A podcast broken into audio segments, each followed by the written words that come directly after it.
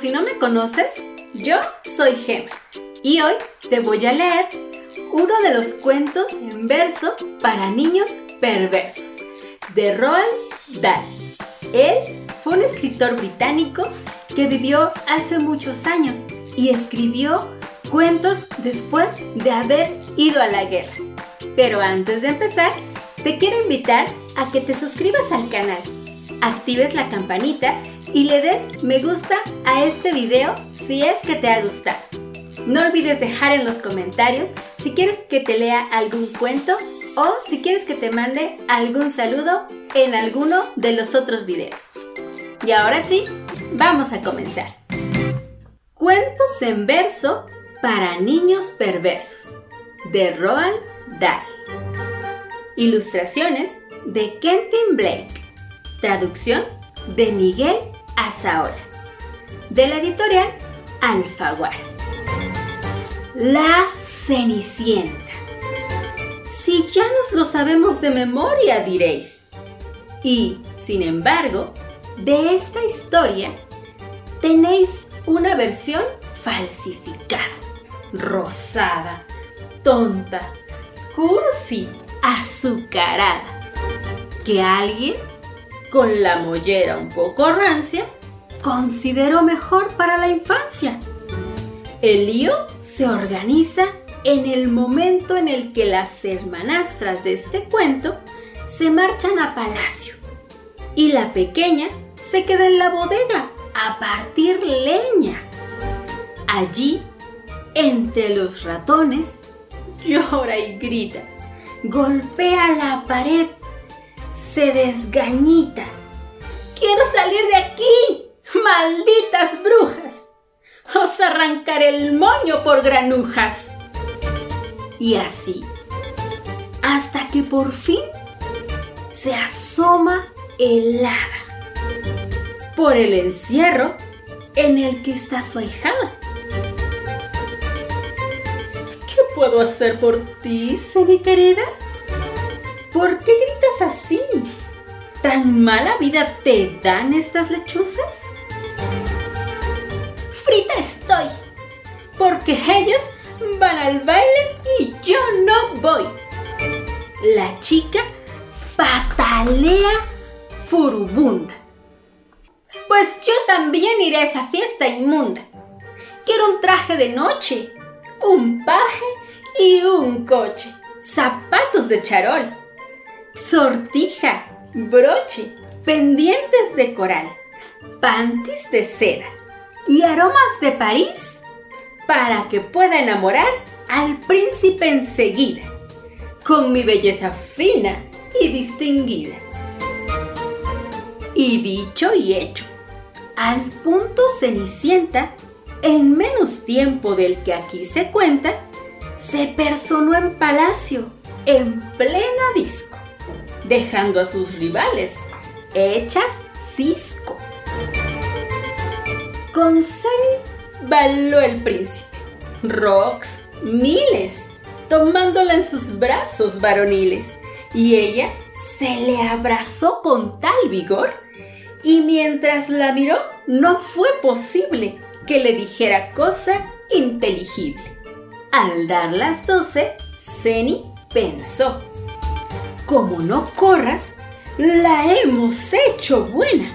Y el príncipe gritó, no me abandones, mientras se le agarraba a los riñones y ella tirando y él un pelmazo hasta que el traje se hizo mil pedazos.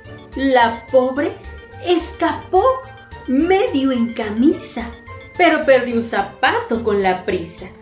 El príncipe, embobado, lo tomó y ante la corte entera declaró. La dueña del pie que entre en el zapato será mi dulce esposa o yo me mato. Después, como era un poco despistado, dejó en una bandeja el chanclo amado. Una hermanastra dijo, Esta es mía. Y en vista de que nadie la veía, pescó el zapato, lo tiró al retrete y lo escamoteó en un periquete. En su lugar, disimuladamente dejó su zapatilla maloliente. En cuanto salió el sol, salió su Alteza por la ciudad con toda ligereza, en busca de la dueña de la prenda. De casa en casa fue, de tienda en tienda.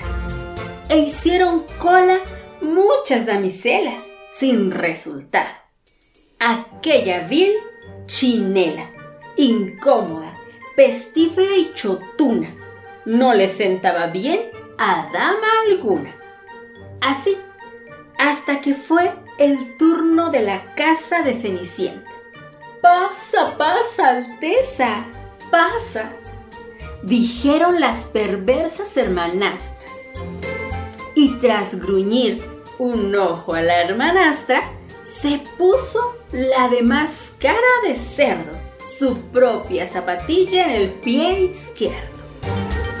El príncipe dio un grito horrorizado, pero ella gritó más. ¡Ha entrado! ¡Ha entrado! Seré tu dulce esposa, un cuerno frito. Has dado tu palabra, principito. Precioso mío. ¿Sí? Rugió su Alteza. Ordeno que le corten la cabeza.